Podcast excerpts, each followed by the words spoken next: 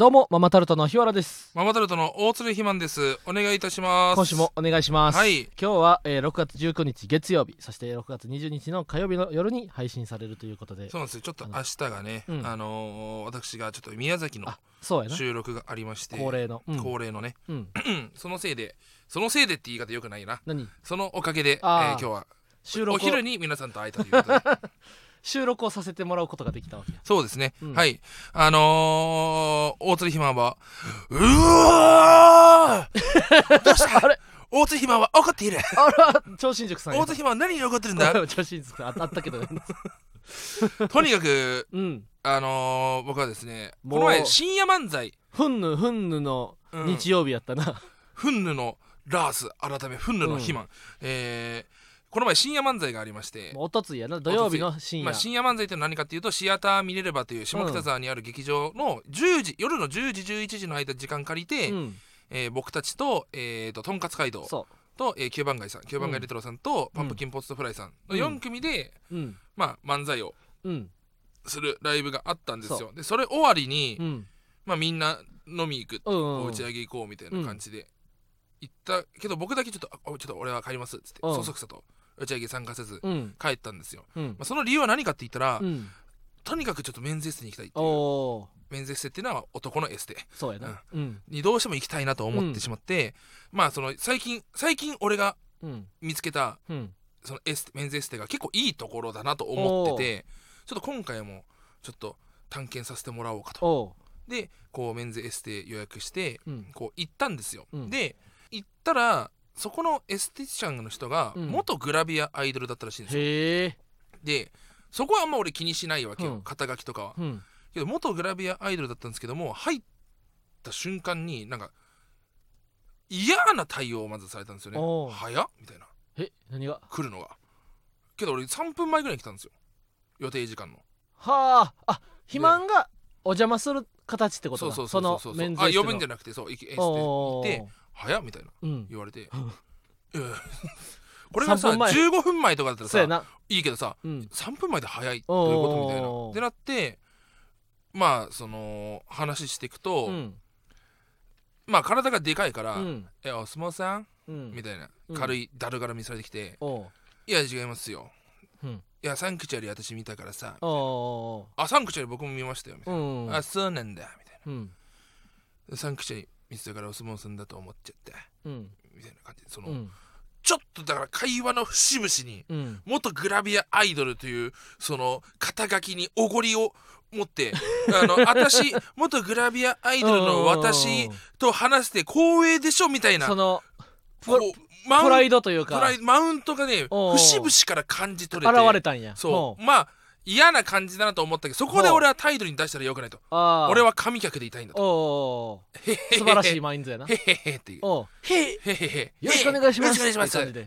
あすごいべっぴんさんね。あありがとうございますみたいな気持ちで言ってたんだけどもそのでサンクチュアリ後輩のよしえくんが出てるからさ後輩があれ出てるんですよ、うん。えー？後輩っつって、あうん。そう僕芸人で、うん。その芸人の後輩出てるんですよ。あ芸人さんなんだ。へえ、うん。みたいな、うん。向こうもそこでスイッチ入ったか分かんないけども。で、うん。黄金のトーク。よしえくんに谷町がいる話。どんどんどんどん他のところでもかけてってるからどん。どんうん上手くなっていく、ううん。よしえくんに谷町がいるんですよ。うん。ドーンとなるうん。話をうん。もう披露したろうと思っうん。てやってって、うん。でそのよしえくんサンクチュアリ結構その縁がいたじゃないですかで縁がって今そのキャバクラとか行くとめっちゃモテるらしいんですよ。ほえー、あキャバクラそうなキャバクラってあれだよねってなんかちゃちゃ入ってきて。その導入部分で。自分語りが始まったそう自分語りがちょっと入ってあででそれで,、うん。でレイニーブルー歌歌ったら盛り上がるんですよ。えー、あそうなんだ。あサンクチュアリあ確かになんかすごいバーバーバーバーって入ってくるわけよ。でであのマイクをこう振り落とすシーンやったらめめっちゃウケる。それは盛り上がるやろ。盛り上がるんですよ。うんえー、なんてやっちゃやっちゃやっちゃって、まあ、ちゃちゃ入ってきて。でえけど吉江君そのネットフリックスのドラマ出たとはいえ、うん。まああれ多分200万ぐらいだとしてギャラがねもし仮に。ああだまあまあ1年一年間間バイトしないで仕事住したむお金が入るとしても遊びに行くお金はないだろうと。キャバクラよく行くんですよっていうのはずっと気になってたから、うん。えなんでそんなキャバクラ行くお金あるのみたいな、うん。って聞いたら聞いたんですよ。って言ったら、えー芸人さんでさそういうなんかじなんか人生も棒に振るみたいななんかそういうなんかあるじゃない、そういうベベベベベベベベベベベベベベってベラベラベラベラベラベラベラベラ喋ってさうんあーであけどそのそんぐらい1年間バイトその払えるお金がうん。入ったからおかしいなと思って聞いたんですよ、うん。ああそうなんだっつって。うん。でなんかそしたら吉岡今谷町がいるらしいんですよね、うんお前のせいじゃこんな受けなかったのは。お前がちょくちょくちょくちょく 間に変なちゃちゃ入れるからテンポ狂ってなんか俺がめちゃくちゃ話が下手みたいな感じで対応しやがって俺はもうここでもうブチンと切れてお前のせいじゃと。そうなん？そう。なんかめちゃくちゃ空振りしたみたいな感じの空気になって俺はもう結構ど確かにな。心を閉じたわけよ。でうん。元グラビアアイドルだったらおよりさううん。わかるじゃん。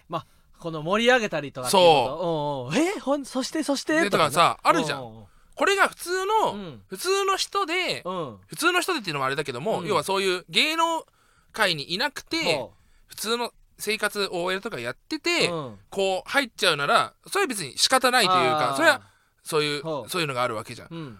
ちょっと足踏み込んでるんだったらそしてそのような私は過去に芸能界でもう西へ東へやってたのよというような気持ちがあるんだったら話しかけてきたのにというわかるるだろうとほこの流れがと。と思って。ううん。もうそこでもう結構俺はブチンと切れたんだけども、うん。まあそっからなんか大釣りマンの超面白トークが。そう俺の超爆笑報復 Z をおおおこお子さんからお年寄りも滑らない芸人の。めちゃくちゃウケる東洋館では拍手の連続。一体一体何があったんだと師匠たちが袖から覗き込むような俺の報復 Z 谷町トークがこんな不発に終わるなんて許せへんと。スキル芸人ののトークが。これはもう俺は許せなくて。ポシャられてしまったんや。うーん。でそのそっからうん。なんかそのまあ風俗の話にもなったりしてなんかそのパパ活の話にもなったわけよ。なんかおうおうほんとパパ活すごいお金の話になって、うん。なんか知り合いは多分ホスト狂いではないんですけどもほまあただなんかパパ活で毎月何百万もらってるみたいな人いるんですよ。ううん。ぐらいの話をしたわけよ。あ肥満がな？うん。俺がしたん世の中にはそういう人もいるらしいですよそのお金が多う分、ん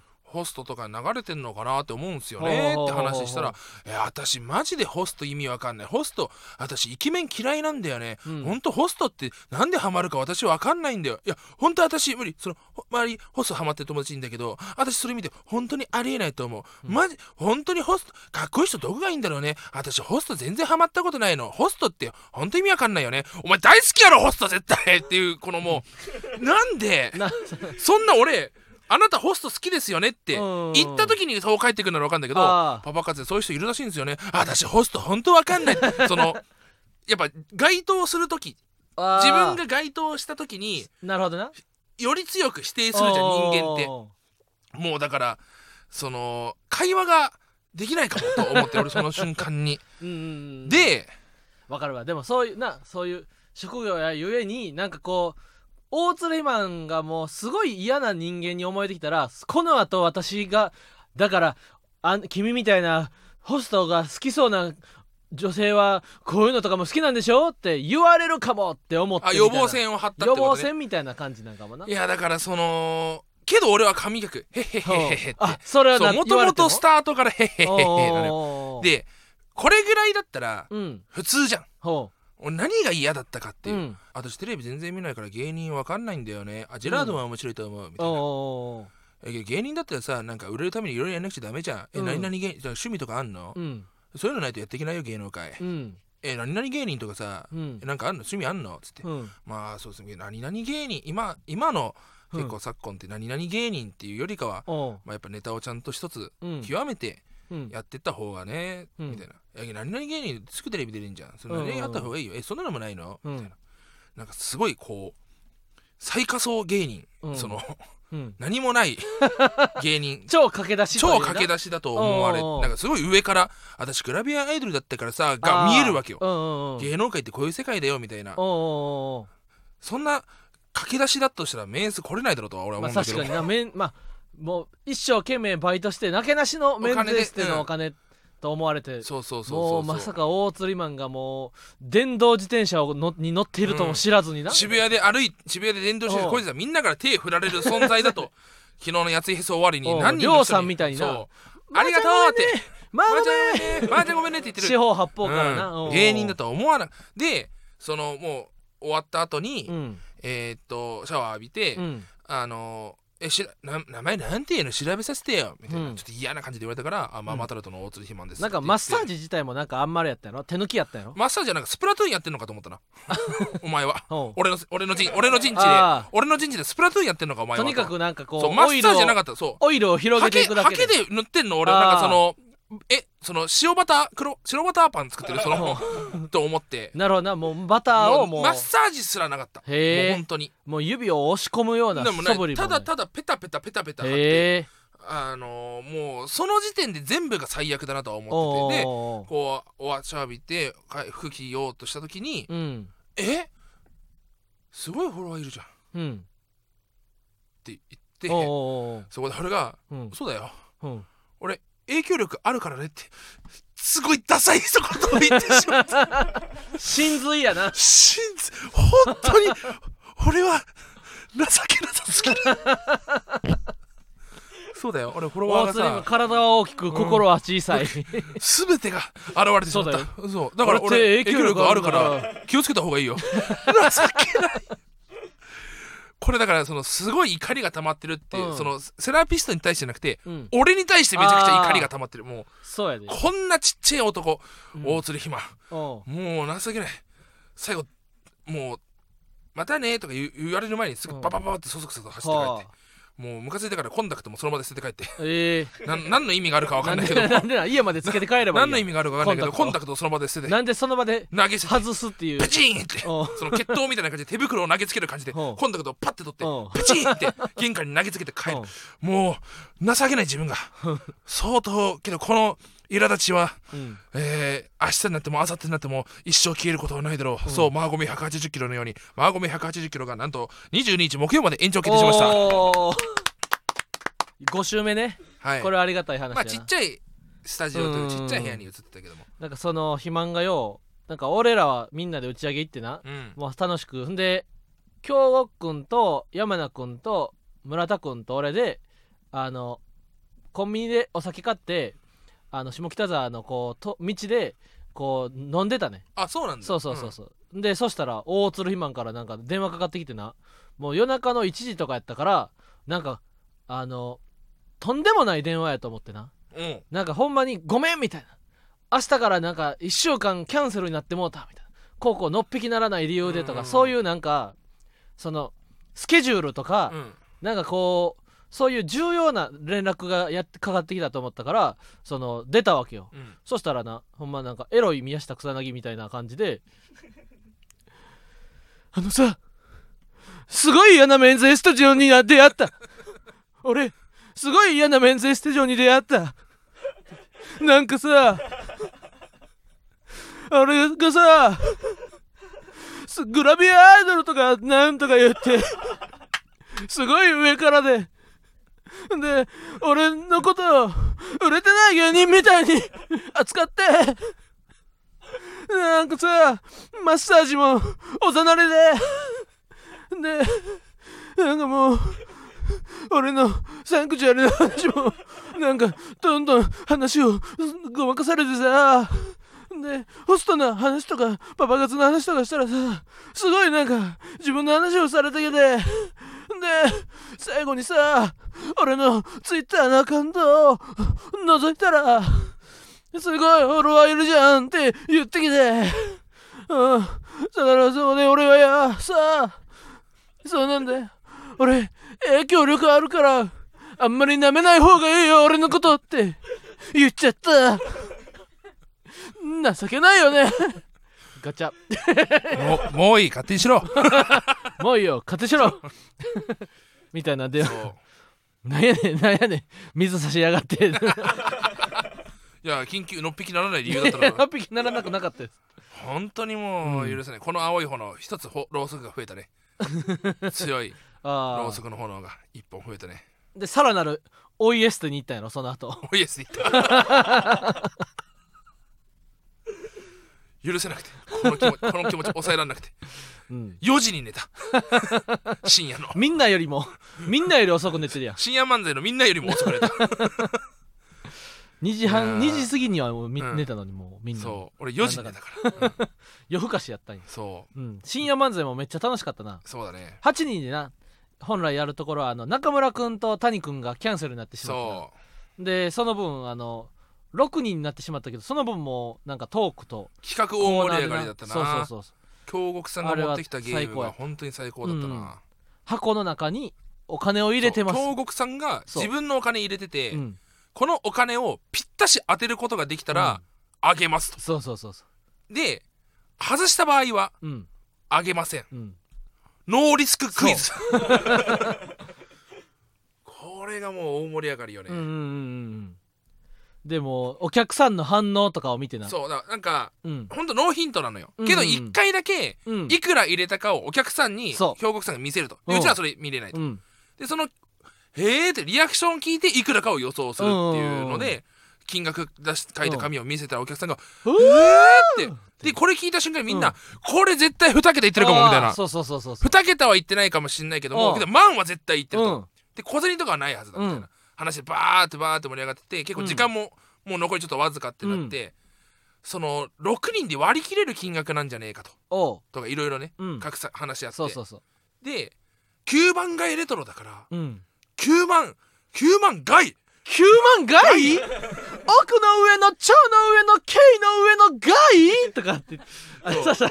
9万外や箱の中身は9みたいな。万街入ってるわみんなに配ろうや。みんなで明日地球買おう。ピンポンすいません。地球一つください。はいかしこまりました。じゃあこの9万回でよろしくお願いします、みたいな。包みますか？プレゼント用ですか？とか。ノリがあったりとか。いや、うん。明日は地球やとか。そうそうそうそう。そんな言ったりして。で大釣りマンがな最後のそうそうでみんな推が測でうん。9万9万ちゃうかみたいな。いやあいや9万だからあれだけど10万や、うん。10万と。でほんもともと谷さんもいたはずだったから。その5人ではえじゃあ7人になるはずか。じゃあ6人になるはずやそうと6人になるはず中村君が休んだから。そう。んうんうんまあだから10万おう。10万じゃないかみたいなキリ。そこで12とかな。そこで俺がうん。10万でいこうってなった瞬間に、うん。いやけどこれはうん10万っていうキリの数字をみんな出したがるから裏を書いて11万あるんじゃないかって言ったら、うん。山田さんが「いや暇それ裏書きすぎや。暇それもうもう裏書きすぎてそんなことするわけない」っうん。て言った後村田さんが「今！うん。11万って言ってうん。反応したやつが3人おったな。トンボの目や俺は」そう。つってこう複眼で。俺らの方を村田君は見てたのに、その客席に背中を向けてたのに、うん。明らかに客席のお客さんが3人ふってこう目を見開いたと。それを村田君は見逃せへんくってな。その証言を得て、うん。11万。11万って。1 2 3 4 5 6 7 8 9 10 11 11うわー11万よっしゃー！って、うわーっていうな。うん。まさかあまりミサがいたとは。客席に。大盛り上がりでしたね。大盛り上がり深夜漫才やっぱ大盛り上がりだからね、うん。来てほしいですね。これはぜひ次に。うん。深夜漫才でもあれやで。実はもうじゅチケいつもなチケット。ほんまほんまの速乾というかなあそうしてるしてあの10時0分に全部派遣ねんすごいライブだよね。だ今回リセールがあったんだっけ？まあけど直線だったからか。それで中村君と、えー谷君がキャンセルになったのでって言って毎回チケット購入者の方にあのあの本来は8人全員出てる時はあのキャンセルとかは本来基本無理なんですけどまああの仕方がないしゃあないというかこうキャンセルしたい方もいると思いますのでって言ってメールを送れんねん。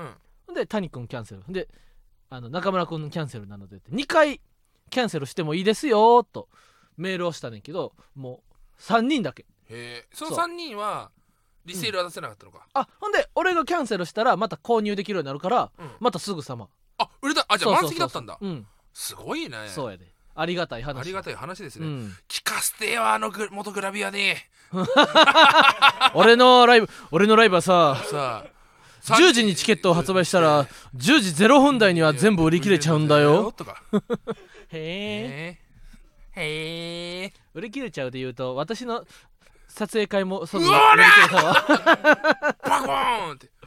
いやー、うんそんな感じですよ。ちょっとオープニングいきますか。うん。あじゃあ行きますか。それでは行きましょう。マママタルトのラジオマーちゃん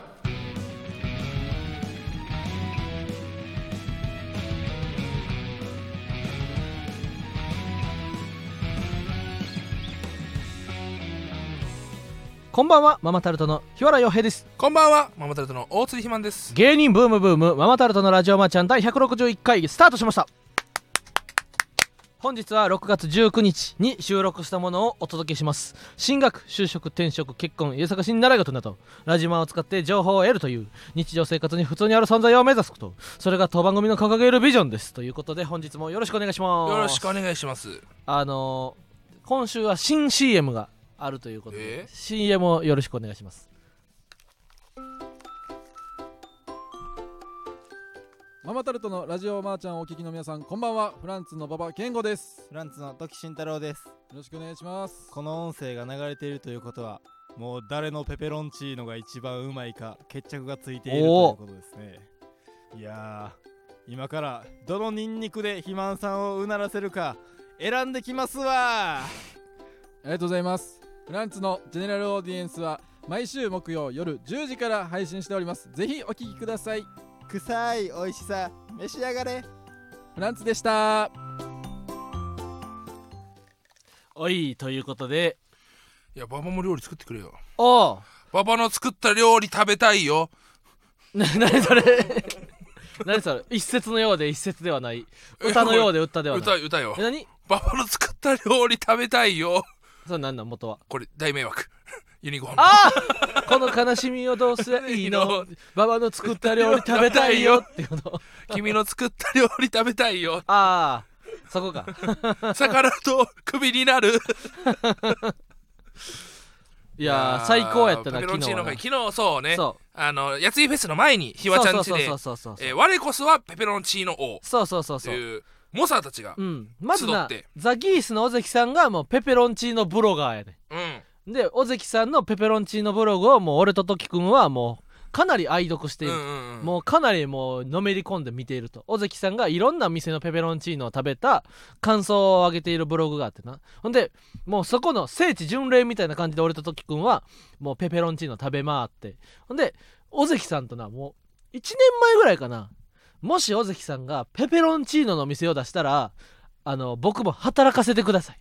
みたいえー、もうマキオカリーみたいなな。そうそう合間を見つけてはぜもうペペロンチーノのお店を出した場合は、うん。あの僕空いてる時間なら常に尾関さんのペペロンチーノ店なら出勤したいぐらい僕はペペロンチーノ大好きです。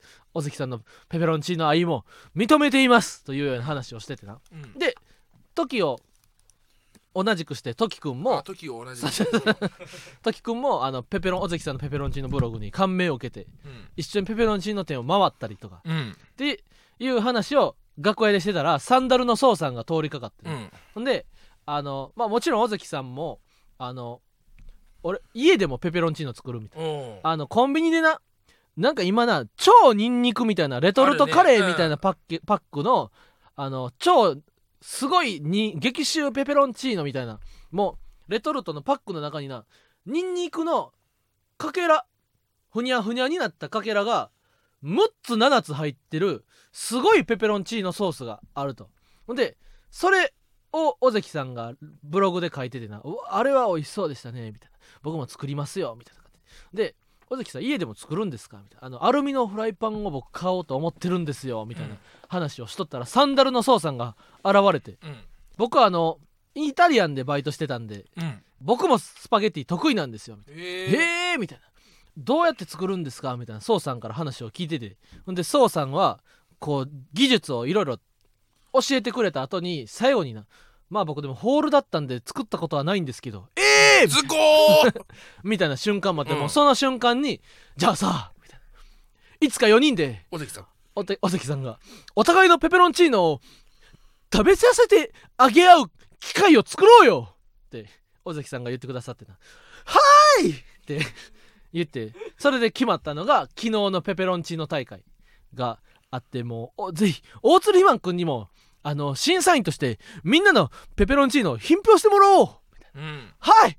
ありがとうございます。みたいな感じであの尾関さんがあの尾関さんって千葉に住んでおられるからうん。あのペペロンチーノのためだけにあの来てもらうのは申し訳ないと。なんでやついフェスがある日に、どのタイミングで水飲んでんだよ、やついフェスの日のお昼にな来てもらって、うん、ほんであの4人で順にペペロンチーノを作ってな、みん審査委なで食べとして大津ひまが行って。もういや来た瞬まず時くんが来てな。うん。あの来た瞬間から俺の部屋のテレビをイタリアの YouTube にイタリアの風景を映す YouTube に変えて。ベネチアだったな。そうそうそうそう。うん相当なベネチアだった。もうい本場ですねみたいな。河川ばっかだったもん。そうそう動そうそう。画の映像ほとんどが。そう。まあの水の都やから。うん。あの船街の中を池かいっぱい川が走っててな、うん。船が行ったり来たりすんねんほんでもう時くんと二人で「ああもうペペロンチーノの街ですねここは」みたいな。あのあっちに行く船はペペロンチーノを食べに行く人たち。そして向こうからやってくる船はペペロンチーノを食べ終わった船人たちですね。みたいな。あすごい大きな船だ。あんなにもたくさんの人がペペロンチーノを食べて帰ってくるとはほんまやな。みたいな。話をしながらな。もうペペロンチーノ熱をもう盛り上げてて。ほんで順に俺が作って尾関さんが作って時くんが作って宋さんが作ってみたいな。ほんでみんなで4人で成城石井に行ったりしてな。ほんでおおみたいな。でこの生ベーコン。この生ベーコンはきっとペペロンチーノを美味しくするでしょうねみたいな。うん。そう尾関さんが。なんで買ってあげるよ。えいいんですか尾関さん。この生ベーコンを。みたいな。うん。瞬間があったりやな。他にはあのトキくんが「あのソーセージペペロンチーノに乗ったら美味しそう」って言ったらもう尾関さんが。トキトキ君はそんな坊ちゃんみたいな「もう買ってあげるよ。ソーセージ乗せたら。ペペペソーセージを買いな」って言って。うん。買ってくれてなほんで塩もでっかい塩を尾関さんが買ってくれて、えこれはもう余ったらひわちゃんがもう家で後に資産にするといいよ。みたいな感じで 塩も買ってくださって。ーすげえでみんなで順に作っていってうん。俺がまずスパムのペペロンチーノを作って。ほんで俺のあの特徴はみたいな。僕はねあのネットで見たんで YouTube で見たんですがみたいな。普通ニンニクをみじん切りとか、うん。ちょっとスライスにしたりするじゃないですか。みたいなで僕はね今日新技に挑戦しようと思います、うん。前回家庭で家でやった失敗した新技をって言ってかけらのまま焼肉とかで焼肉屋とかで見るニンニクのホイル焼きみたいな。かけらのまま一遍そのまま入れたんだ。一遍そのまま、えー、6片ぐらいそのままな7あのカペペロンチーノに6片も入ってたの？せいで。7片8片ぐらい入っとったかな。1個じゃん。そやで。をもう水沸かす前ぐらいからオリーブオイルにつけて火かけてうん。ちょっとずつもう煮てたわけ。オリーブオイルで。揚げてたね素揚げみたいな感じでオリーブオイルでニンニクを素揚げして10分ぐらい素揚げしてほんでもうお湯をもう沸いて塩入れて麺入れた後あのお玉でなニンニクを潰したわけ。うん。ニンニクを潰した瞬間にもうみんなが「これはすごい」みたいな「ふわふわだ!」ニンニクがすごい香りだみたいな。持っていかれるぜみたいな。感じになってそれで提出したら大鶴が「美味しいね」って言ってくれてやなあのね、うん。もうほんといろんなパスタを食べたんです、うん。だひわちゃんのパスタ食べて次大関さんのパスタ。でときくんのパスタうん。サンダルソウさんのパスタを順番に食べたんですよ、うん。でひわちゃんのパスタがうん。めっちゃうまかったのよ本当に。うん。あのね麺もな。1.9ミリ。そう。もちもちの。でペペロンチーノってやっぱ太麺めっちゃ合うんだなって思ったわ、その多分ね。あ。オリーブオイルと、うん。多分茹で汁がこううまく乳化してるからほう。マイルドなんだよね口当たりが、でスパムの塩気と、うんあのほんとニンニクの香りが強くおてう。すごいいい塩加減というか、うんうんうん結構一発目でうん。もう俺92点をつけたんだよ。おおこれうまいと。そうそうそうそう。点数は言わなかったけどみんなには、うん。92点をつけたんだよ。うん。やっぱ太麺細麺論争っていうのは常に巻きお巻き上が起こるからな。で、うん。尾関さんは細麺だったそうそうそうそう。で尾関さんは昆布茶をそ入れたんですよね。からあのみんながキッチンで尾関さんのペペロンチーノの一挙手一投足を眺めとってやな。尾関さんがカバンから「昆布茶を」って持ち出した瞬間にもうみんながもう非難合々よ「尾関さん!」今みんなでペペロンチーノを作ってその美味しさで競うんですよ。何を尾関さん？昆布茶を飲んで一服なんて。僕たちのことを舐めてるんですか？みたいな。怒ったりしてやな。ほんで違うよ。これはペペロンチーノに入れるんだ。みたいな。うわー！みたいな。ほんでペペロンチーノに尾関さんはまあみんなとの違いで言ったら昆布茶と胡椒。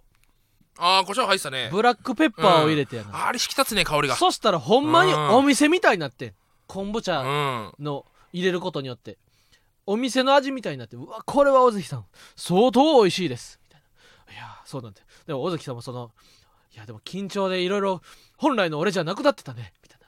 本来の俺のパスタをみんなに食べてほしかったのに。いやなんかちょっといろいろあのい様子が違ってあの本来の俺じゃちょっとなくなっちゃったよ。いやでもそれでもすごい美味しいです。みたいな。で次トキくんがあのやってもうトキくんはもう男のパスタ。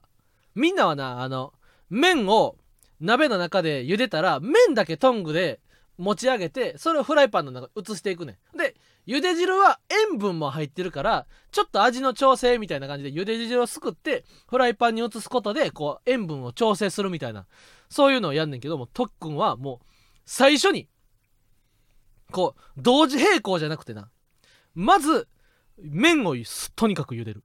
んでフライパンはまずまだ何も動かない。で麺が茹で終わった後全部茹で汁を捨ててざるにあげる。ほんでざるに上がった麺を皿に移すねん。ほんで桃屋のニンニクの瓶をこれから皆さんの口を相当臭くさせていただきますよ。言って桃屋のニンニクのデカ瓶お得用の2割ぐらい盛り盛り盛りってこのなんやろないくら丼みたいな感じでそのうわーってスプーンを6杯ぐらいニンニクをすくってスパゲッティにかかってかけて皿の上で和えるねん。ほんでえー、皿の上で和えた後今からソーセージを切っていきますってソーセージを切って太い太くて長いソーセージをな6本ぐらいいきましょうって6本ぐらい薄く切って切られたソーセージがなほんま100枚ぐらいになって ソーセージが。うん。ソーセー薄いソーセージが100枚ぐらいになってそれをこれをフライパンに投入していきますよって言ってフライパンに入れたのをフライパンがソーセージでいっぱいになってな。まさか今からトキ君はソーセージ料理を俺たちに振る舞うのかみたいな。これはすごいよトキ君みたいな。神聖だみたいな感じでこうこうなんていうかこう大会のオーディエンスみたいな感じでなみんなでこうヤジを飛ばし合ってなこうおおみたいな。でその後にまだまだニンニクは増やしますよって言ってそこにまたニンニクを増やしてほんでさっき揚げたざるの麺を戻してで辛みも必要ですからね私僕はどんどん辛くさせていきますって言って糸唐辛子をあの買ったやつあの鷹の爪をまたトキ君はあのスライスして増やしてもう鷹の爪を40片40かけらぐらい。うん。うわーってかけて辛くしてそして臭くしてやりましたよーって。ドーンってなんか量もななんかみんなの倍ぐらいあって、それを食べてうおーみたいな。すごいニンニクだぜみたいな。すごいこう男のペペロンチーノだぜってなった後最後ソウさんがやなあの生ベーコンをさっき尾関さんに買ってもらってたんだけどいやでもこの流れ僕は嫌な匂いがします。みたいな。スパム。まあニンニクすごい多かったもんな。スパム。ベーコン。ウインナー。なるほどこの流れあれですね。僕は持参した。オイルサーディン。魚で行かせてもらいますよ。嘘だろ！マジかよ！とんでもねえぜ！みたいな感じになって。ほんでもうソウさんはやっぱペペロンチーノ作った回数がやっぱ多いんだな。多分家とかで、でもう手慣れた手つきで。手慣れてやがるパセリもトントントントントントントンって切ったりとか、こう、オイルサーディンの投入のタイミングとかな。で、一回ソウさんは、オイ、オリーブオイルでニンニクをみじん切りしたやつを、揚げて色が変わった瞬間に、皿に移してフライドガーリックみたいな感じにして避けたんよ。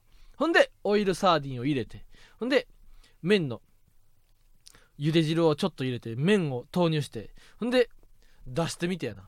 で、肥満に食べさせたら、トキくんやったな!」みたいなで大釣りマンが言い出して。さっきのトキくんのきつすぎるニンニクパスタでソウさんのパスタがすごく薄味に感じる。みたいな。ソウさん持っていかれましたね。みたいな。う嘘だろー。ぐわーってソウさんがなっとったやな。で頼む。ってもうソウさんがこう反射神経で塩を持ってきてちゃちゃちゃっと振ってこれで食べてみてくれねえかおやっさん。みたいな。感じで大鶴マンにお,、ね、お願いしてやな。で塩を振ってちょっとこう味を強くしてやね。ほんでこうペペロンチーノ食べてもらってあこれはこれで美味しいです。では結果発表と参りましょう。大鶴マンさんお願いします。みたいなで本日皆さんのペペロンチーノ本当に美味しかったです。全員優勝と言わせてもらえないのが本当に心苦しい。本当に苦しい審査でした。そして優勝が決まりました。優勝はそうさん!うおー!みたいな。あの塩分を足したのが決め手となりましたね。本来のままだったら時くんの強いニンニクにやられて宋さんのパスタは最下位と言っても過言ではありませんでしたが塩分を足して味を調整したおかげで宋さんの繊細なパスタそしてこれのパスタが僕の中で1位と2位になって踊り出ました。うわー!やりやがるぜ!熟年の経験値すごいぜ！みたいな。あそこでトキ君のニンニクの強さにやられて宋さんの味はパスタは味がしませんと言われた時俺たちなら呆然と立ち尽くして何もできませんでしたよ！そこを宋さんはすぐに立った。キッチンに走って塩を持ってきて塩を適量振ってちょうど味を調整した。さすが宋さんだ！って言ってうおーってなって宋さんの優勝！ってなって1回1回のペペロンチーノは幕を閉じたんやけどな。そしたらもう勝山くんとかあの青色一の子のカリちゃんとかもうパスタのみんなが「おあの大会すごい大会が今日行われたそうだね」みたいな。こう大会の噂が轟いてやね。もう第2回をやるときは俺もぜひ呼ばせてくれよ。みたいな感じ。次はペペロンチーノ以外。カルボナーラやミートソース。異種格闘技戦が行われてもいいかもね、はあ、すごい戦いになりそうだ。という感じで第1回は幕を閉じたんや。美味しかった。勝山君とんかつ街道の勝山君はパスタがすごい、そうやで、うまいらしくて、うん。一番の得意パスタ何なのって 聞いたらうん、カレーカルボナーラって。ほんまになんかこのなこのカレーとカルボナーラを混ぜたそのなんていうかなこうなんやろなこのそのなんかハンマータイプというかなそのそうなんかみんながこのフェンシフルフェンシンすグとかピザでいうマルゲリータとか、うんなんかそういう素材の味とかそういくんだとそう。そうそうその要はカレーハンバーグみたいな、うんうんうんうん。けどけ勝山君自身もいやなんか恥ずかしいんですよこれ。カレー カルボナーラって。なんか絶対どっちもうまいじゃないですかみたいな、うんうんうん。けどそのカレーカルボナーラって俺が思うにうん。どっちも強いのにうん。その2つを掛け合わせて、うん。雑味がなく美味しいってなるって相当すごいと思う、すごいことやねなんかそのその掛け合わせで本当に美味しいものになるっていうのは、うん。適度なバランスというかうん。バランサーだと思うな、ハンマータイプと思いつつ。うんうんうんだから次の西荻のさそのあキッチンとか借りて大きいところでやればいっぺんに作れるし本当愛のエプロンじゃないけども。そうそうそうそう。だからそれやりたいね。同時に作りたかったねやっぱ。俺んち1個のキッチンしかないかそうだね。らやっぱ交互にな。1人作ったら洗洗い物してみたいな。そう。やっぱ、うん。あとねやっぱそうさんと尾関さんとひわちゃんはうん。本格的なペペロンチーノで、うん。うんトキくんはやっぱ家ペペロンチーノなんだよ。だからあの美味しい美味しいことはもう前提として話はしてるけども。う美味しくなること確定やからな。前提なんだけども、うん。トキくんのペペロンチーノ食べた時に、うん。ちょっと俺が言おうとしたけどもこれを言ったら相当傷つくだろうと思って言わなかったけども、うん。あのアタシンチのペペロンチーノ。アタシンチに出てくるペペロンチーノだと思っちゃったな。ドサーンというそう。そうそうそうんんん。食卓に1個真ん中に置かれてみんなでこうつついて食べていくみたいな、うんうんうんそんなねけどその要は家パスタ。ね。家パスタ。トキ君はだって10年以上大学生の時から作っているパスタペペロンチーノの製法をそのまま持ち込んでくれ大たから学生のペスパスタだね。そうそう。まあほんまな俺もつい3ヶ月前まではもうそのパスタやって。麺を茹でたらあの正直麺に塩もあの茹で汁に塩も入れてへんかった。もう普通に麺を茹でてあのザルシンクにザルを置いてジャーって流してほんで明太ソースとかを買ってきたやつパペペロンチーノソースとか買ってきたやつをあのどラーメン鉢にペペパスタを移してそのインスタントソースをビューっとかけて箸でカカカカカカカカってこうあ、ま、油そばみたいに混ぜてズルズルズルって食べるのが俺はスパゲッティやパスタやと思ってたから。ズルズルズルズルズルって。うん。これやっぱうちらの YouTube でもうん。あるんですけどもうん。これやっぱこの親に感謝というかほ大嫌いな親ではありますけどおもやっぱパスタはすするなという文化で育ってきたから、うんうんうん俺はパスタをすすったことは一回もないんですよ。おおこれやっぱコメントでもいっぱい上がってて、いチュルチュルチュルってなやそそのあもう巻いてうん。ペロリンとな。噛んで終わる。おうおうだから吸わないんだよね。うんうんうんだからズルズルズルズルっておうこの今後多分食レポとかでそうやね。あるかもしれないけどパスタ食うお時はねパスタはお吸わない方がいいね。うんそうやで。あとパスタをなフォークとスプーンで食べるっていうのはもうイタリアではありえへんらしい。スプーンは使わないね。うん。フォークだけどね。そうそうそう、うんあれはなイタリアではもう2歳3歳ぐらいの子に親お父さんお母さんが食べさせる時にスプーンの上でツルツルツルっとこだからあの鉛筆の持ち方みたいなあのううん。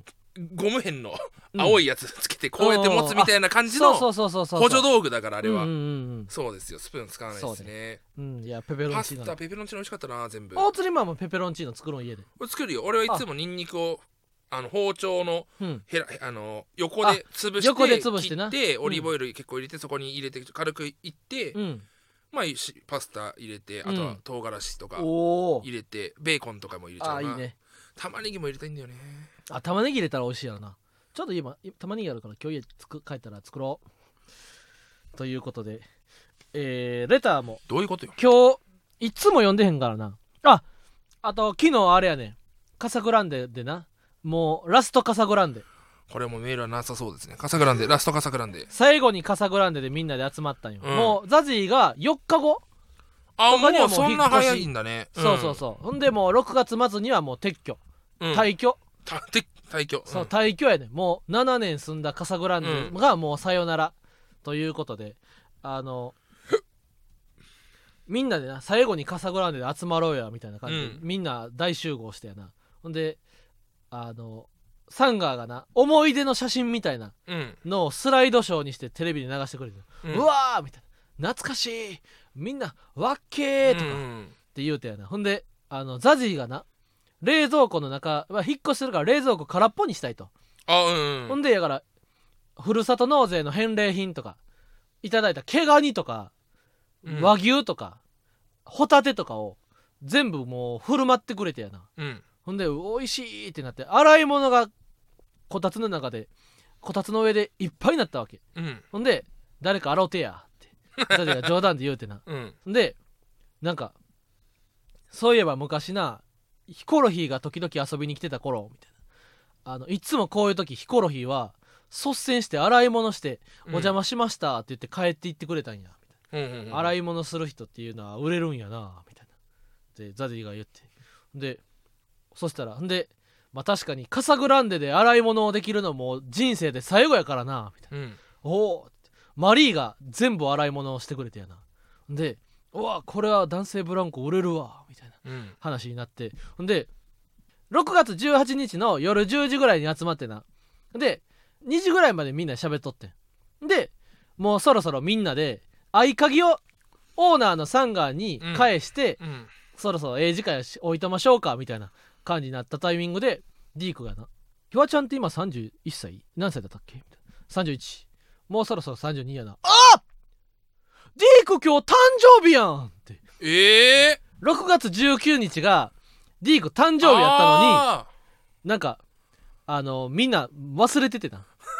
で俺もなーうん。4日前ぐらいにあ6月19ディーク誕生日まで。あの前の相方のしょっちゃんも6月19日誕生日やったから、毎年なんかんでみんなで住んでた時も6月19日からうん。誕生日連あの誕生日ズウィークというかディーク6月19ザジー6月27俺7月27のマリーとラドリックが8月頭みたいな、うん。8月4とか8月8とかやって。だから夏になったらみんなの誕生日が始まるなみたいなうん。感じでの初日やった。から毎年6月19日なんかあげとったのを覚えとったんだけど、なんか買っとこう買っとこうと思いながら忘れとったわけそしたらもうディークが6月19日誕生日。ああおめでとうみたいな。なんかこのその場のハッピーバースデーみたいなのをやってほんで大体みんなであれやなそのいやーえー、ルームシェアやったなみたいな。うん。八億がちょっと電子レンジをもらってな。うん。ちょっと明日早いんで帰りますみたいな。ちょっと早めに帰ったりして。でいやーこれはいい家やったなみたいな。ザジーの新居もお邪魔させてやみたいな。でええ感じに「ありがとう今まで」って言って解散したな昨日誕生日いる？そら誕生日いる？なんかいやそしたら俺がそのだだ肥満がなもしな誕生日やったんやそれはあかんでとかってこう相づちを言ってくれたらやな。違う俺だから「おこおあ、うんそうなんだ」うん。って言ってなんか、うん。あんのかなと思ってあー。待ってたらううん。で八億が電子レンジもらって、うん。終わったんや。うん誕生日そのなんかそのプレゼントどうしようなんかそこでリークニキさんがうん。拗ねちゃったとか,、なんかその話が広がっていくのかなと思って、うん。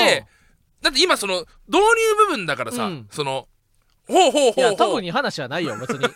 昨日みんなで集まったっていうだけや。でもだからそのなそれで集まったって言って、その集まっただけの話でよかったじゃん、そのなんか誕生日とかあなんかじゃあ誕生日の話あんのかなと思って、うん。こうおおって反応したじゃん。あだからみんなうっかりさんやったなっていう話やなうん。そうもうだもう集まんない。けどやっぱルームシェアからさ、うん。離れると、うん。やっぱ誕生日毎回みんな言わせたけどもあやっぱ離れちゃうとそう忘れちゃうこれな難しいんだよね、そろそろ伊藤さんの誕生日だしおお8月か。けどこう会う機会がないからな。いやしなやっぱ忘れちゃうな誕生日あとニキさんもすごい変な切り込み方したか？ら、そうそうそう。うおーみたいな。ひわちゃんって今いくつだっけ？っそんな入り方そんな入り方て言ってあるんだ。なんか最最後だよなその その最後せめてもの どうせ死ぬならわかるわ。でもさ今も7月20日誕生日やん、うん。で7月19のみん夜からさ伊藤さんと岩倉さんとサイダーさんとサガピンとかリーモコちゃんでさあ集まろうやってなってさ。19がうん宮崎あ東京ロケだ。宮崎の番組ロケだ。けど20日がさ、うん。静岡じゃん。うん。だから泊まれないんだよ多分俺。多分東京だから泊まりもないんだよね。うん。てかなんか夜あるかもな東京だから。そうやろ。思っていくやん、うん。ほんでさ7月20日のさ、になって2時間ぐらい経った時にさまだ何もないってなったらさ そうそわそわせ。け去年はあったんだよ。みんないくつになったんですか？うん。去年はあったんだよ。そのちょうど去年泊まりで宮崎。でこうみんなでわーって打ち上げしてたら、うん伊藤さんと俺が同時同じ要はもううん。タイミング的にっていうこと、うん誕生日おめでとうございますってケーキが来て、なんかその俺ってやっぱりこうデブ賞だし結構狭いコミ狭いところが好きだから、うん。こんな太ってるのに、うん。あの物理的な話でああネットカフェとか好きやもんな。ネットカフェ、うん。まあネットカフェってよく言ったけども俺は個室ビデオが好きなんだけどその要はあんまり大所帯で移動することがす好みではないから、ないんだけど、うん。なんかこうみ番組のみんなと、うんうん。誕生日居酒屋で誕生日ですっていうのがちょっと芸能人すぎてなんかそのキラキラしすぎてちょっほとすぐ七がど言っちゃって恥ずかしくなっちゃっただからそのルームシェアとかの誕生日とかもなんかこっぱずかしいというかちょっとこう慣れてない。うんうんこれって結構子供の頃からの教育というかほう。うち自営業だったから、ううんちはとにかくうん。うん他人の家の誕生日会とか行かせてくんなかったのよ。あー。親は。でうん。誕生日会自分もやらせて1回だけやらせてもらったんだけども、うん。基本的にはやらせてくんなかったのよ。っていうのは親が共働きだから何もできないから何もしないで、あーはいはいはい要はうちが何もできないからなるほどな。アクションを起こすなっていうはい教育を受けてきたから要はまあ受け取るばっかり。になっちゃうからあそれがうちらできないからやめてくれっていう教育をずっと受けてきたから極力そういうイベントごとには参加してこなかった人間だったわけよ。だからこういざこうみんなでこう囲まれてハッピーバースデーとかやると、うん。そのどうどうこの時私どんな顔すればいいかわからないリアル。あ綾波レイみたいにな綾波レイになっちゃう。リアルなだからそのカサグランデのメンバーとかが本当にすごい羨ましいというか、ああいやだそのそれはニキさんも言うよなってそのそう深くやった。いくつになったんやっけって。リークの誕生日をあの祝いことをみんながこううっかり失念するなんてことはあってはならないと思ってたからやな、これは悲しあれやったな。最後の深くカサグランデにおいて。だから1週間まあ、ザジーさんちでやるしかないんじゃない？ん。ザジーさんちでやるしかない？ザジーの新居で。うん確かに。6月27はなもうザジー新居引っ越し終わってるらしいへえ。うん。すごいな。みんなもうバラバラになっちゃうんだね。確かにな。そう。もうだって「ラビット!」見た？まだ。ザジーや目黒まエリア、だまだ。あれ？Q のピロさんや。まだまだ。ガブ飲みしないの？えそれガブ飲みっしょ？それガブ飲みしないの？ガブ飲みしないのだっけ？ガブ飲みっしょじゃないか。ガブ飲みしないのか、うんうんうん。えそれガブ飲みしないのって。そうあの水を飲んだ時にうん。ピロさんが言うギャグな、それおうん。かしいよ、それはおかしいよ。だって俺様クレイジーマンだから。俺様クレイジーマン! こうやっぱ Q のピロさんはギャグの方ギャガーだから、うん。ピロさんギャガーだから。うん。もう何でもそのほんまになんか弁がバカになってななんか全部の全部がギャグになるみたいなそうそうそうそうそうそう瞬間あったよな。そうなんか、うん。ほんま何でもいい。だから「え肥満もさギャグできるよ」っつって。うん「そりゃそうっしょ!」ギャグじゃん。っ てその俺の「そりゃそうっしょ!」がギャグらしいもう。な。あいやーあそうやな。だから目黒のそうね。2LDK の新居、26万やからなザジーの家。高い。えだってカサグランデより高いんじゃない？そうや笠倉22万やからな。すごい。けど目黒な。いや目黒うん。今住むのめっちゃ暑いんじゃない？だってうん。リニアが通ってさうんで大阪リニア通るのまだまだでも言うても8年後ぐらいで。名古屋まではね先に通るんだよ、あそうなんや。大阪までが全通が、うん。多分2040何年なんだよ。へえ。大阪は多分2030何年に大阪まで行くらしくて、へーそこからさらにし全通するのは多分2040何年。予定はね。へえ。だからそのもう関係ないうちらはあんまり。204020年後ぐらいってことか、うん。いや50何歳の時か俺はもう死んでるし日原は一人で。そうそうやな。田舎に帰ってるやろそうそう50そうそうそう。ってなったら50何歳でようやくリニアが開通すんのか。けどそのやっぱおじいちゃんおばあちゃんがさうん。あの要は東京オリンピック見に行きたいとかああなんかその死ぬ前にっていう気持ちがすごい今おうもしに自分が20年後にリニアが全通しましたってなったらうん。やっぱ何の意味もなくリニア見に行きたいなと思っちゃうなやっぱ。確かに大阪まで行ってみたいよな、そう。どんだけ早いんだろうって。このだからおじいちゃんおばあちゃんの気持ちがようやく分かったな。そうか、うん。だからさ行けるうちに行っとけじゃないけども。なんか今な例えば今生まれてくる子供はさ、うん。こう高齢社会の中を育つからかわいそうやとかうん。思う一側面もあるけど今生まれてきたら二十歳ぐらいかでリニアが開通するわけやろ。うん。最高な人生よな。もうだから今後おう。もうだから電子化よ。みんああなだからメタバースの世界。うんうんうん。人間は肉体を持たない。おう。そういう世界。だからにあそうか、うん。今から生まれてくる子たちにはもうそもそも肉体がないのか。うん。いいなーって会話が 行われるわけよ。確かにな。えでももう生まれてくることさえもなメタバースがあればいらんのじゃん。だからもう。メタバースの中で生まれてくればいいわけよ。そじゃあ実際に生まれてこんでもいいわけや。う世界へえよ。早くなりたい、うん。そなりたいよ。こんな重い体握せて、うメンズエステ場にはな。うん、この元グラ気ビアアのイドルって。気の合わん気に食わんメンズエステ場の元へ行く行かデリなあかんぐらいーからトポチプチュンプチュンプチュンプチュンできるからなんでまずプログラミングされてんねんなそのまず気に食わん気の食わん気に食わんそううんまあまあまあこの気に食わんグラビアアイドルは俺はまだ一生消せないろうそくの火をつけたわけだからうん灯したわけですねほらこれで明るくなっただろということで芸人ブームブームママタルトのラジオマーちゃん。今週も終了になります。このラジオはアーカイブが残るのでぜひチャンネルをフォローして過去回も聞いてください。来週いえ6月いっぱいは収録したものをお送りします。嬉しいことみたいに。最高なことのようにね。番組の感想やコーナーへのレターをラジオネームをつけて送ってください、えーこの番組の感想は「ハッシュタグラジマ」でつぶやいてください。なんでお前が言ったの？ここまでちょっと読んであげようと思って今週はえだったら最後まで読んでよなるほどなえラジオはカタカナ、マーはひらがなです。また芸人ブームブームは番組ツイッターもしてるので、ぜひそちらもフォローしてください。ブームの数字は BOOM です。以上、ママタルトの日原洋平と大鶴ひまんでした。ー、感謝カタパルトマゴメぶっこみつやあるツッコミ交わるドリーミンつかむぜグローリー